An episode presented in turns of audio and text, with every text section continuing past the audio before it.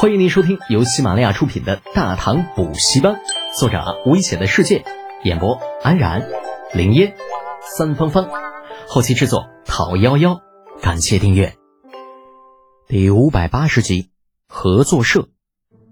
李湘这个时候倒也没有藏着掖着，很无所谓的说道：“嗯，你之前说统一的价格，那单单这一点，老夫敢肯定。”突厥人一定不会答应，人家辛辛苦苦养了一年的牲口，万一到时候你出个极低的价格回收，那人家岂不是亏大发了？原来是这样啊！李浩点点头，突然冒出一句：“那如果是合作社参与投资呢？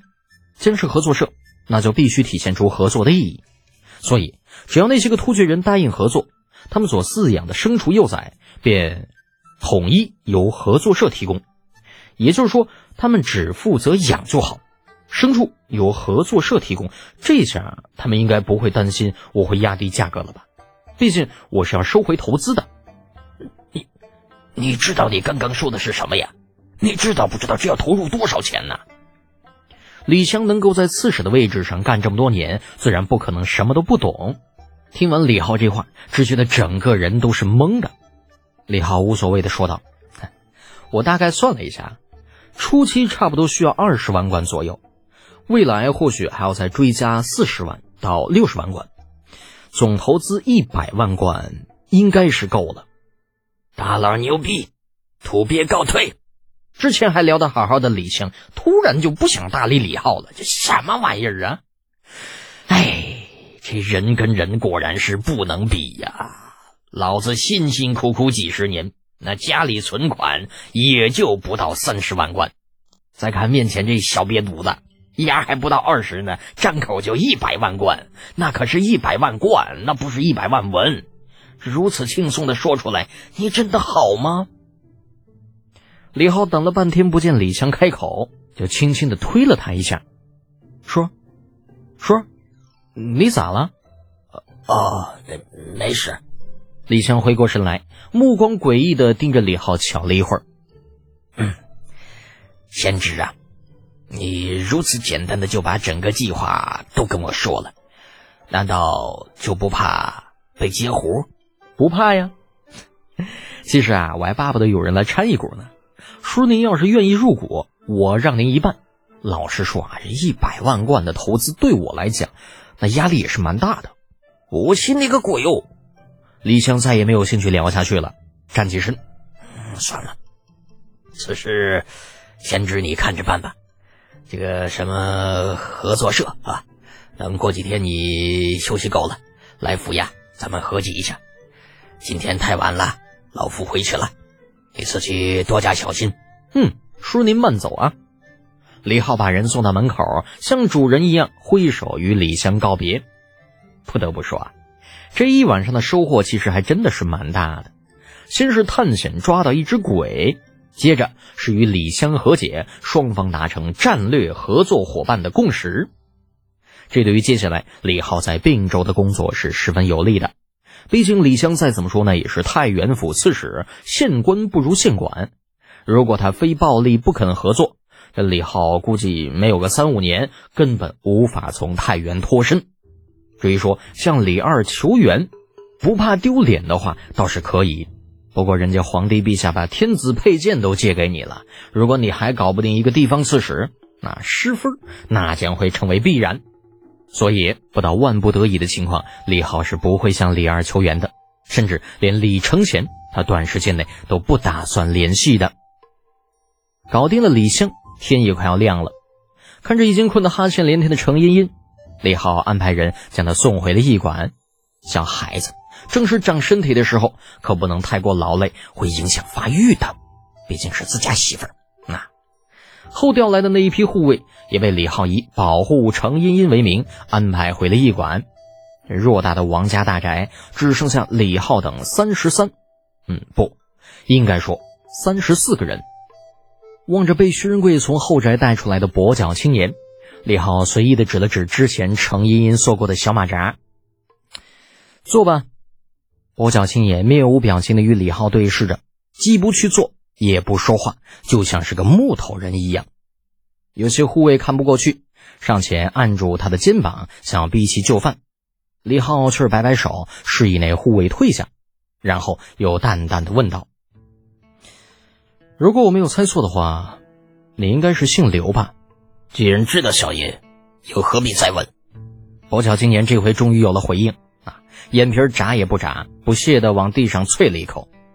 李浩呵呵一笑：“好，有志气。”再次止住想要动手的护卫，便让他们全部退出大厅，又伸手从薛仁贵那里要过李二的佩剑，拿在手中把玩。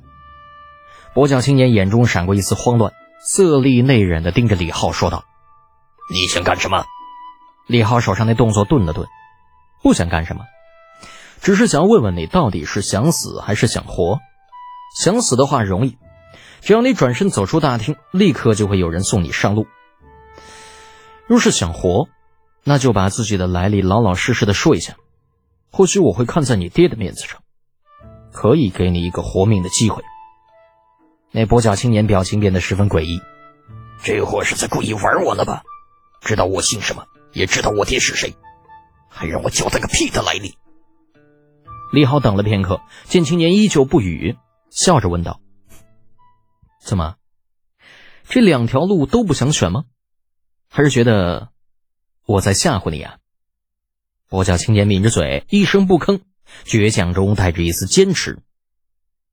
一阵良久的沉默过后，终于开口道：“我怎么相信你？你凭什么敢说？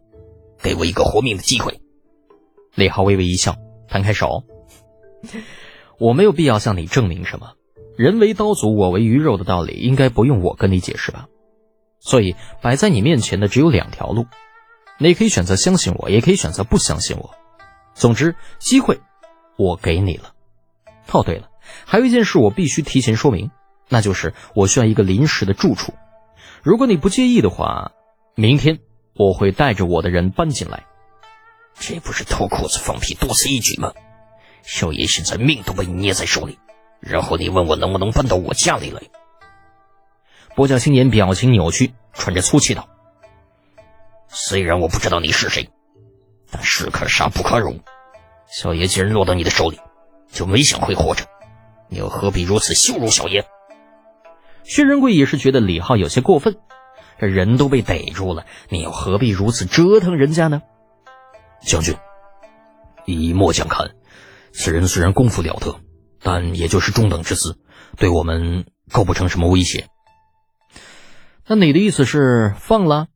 呃，末将不是这个意思，末将是说，得饶人处且饶人。咱们行了，你别说了，你的意思我明白了。李浩摆手打断薛仁贵，起身说道：“从现在开始，他是你的了。反正人也是你抓到的，你看着处置吧。我累了，回去休息。”说完，便迈步与那跛脚青年错身而过。向大厅外面走去，看样子似乎真的不打算处理这件事情了。跛脚青年心中暗自窃喜，与李浩相比，薛仁贵一看就是正人君子，由他来处置自己，那估计活命的机会要大上几分。当然了，就算依旧活不下去，那也比被那之前所谓的将军给折腾死要强上许多倍的。而薛仁贵则是一脸懵逼，怎么就把人给交给我了？我之前说什么了？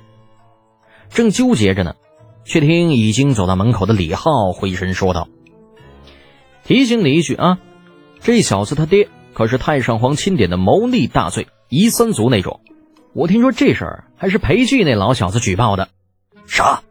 薛仁贵差点没跳起来，看了面色大变的跛脚青年一眼，心知此事不假，连忙追上李浩，苦着脸道：“将军，将军您别走啊！这这事儿末将不管了，还不成吗？”本集播讲完毕，安然感谢您的支持。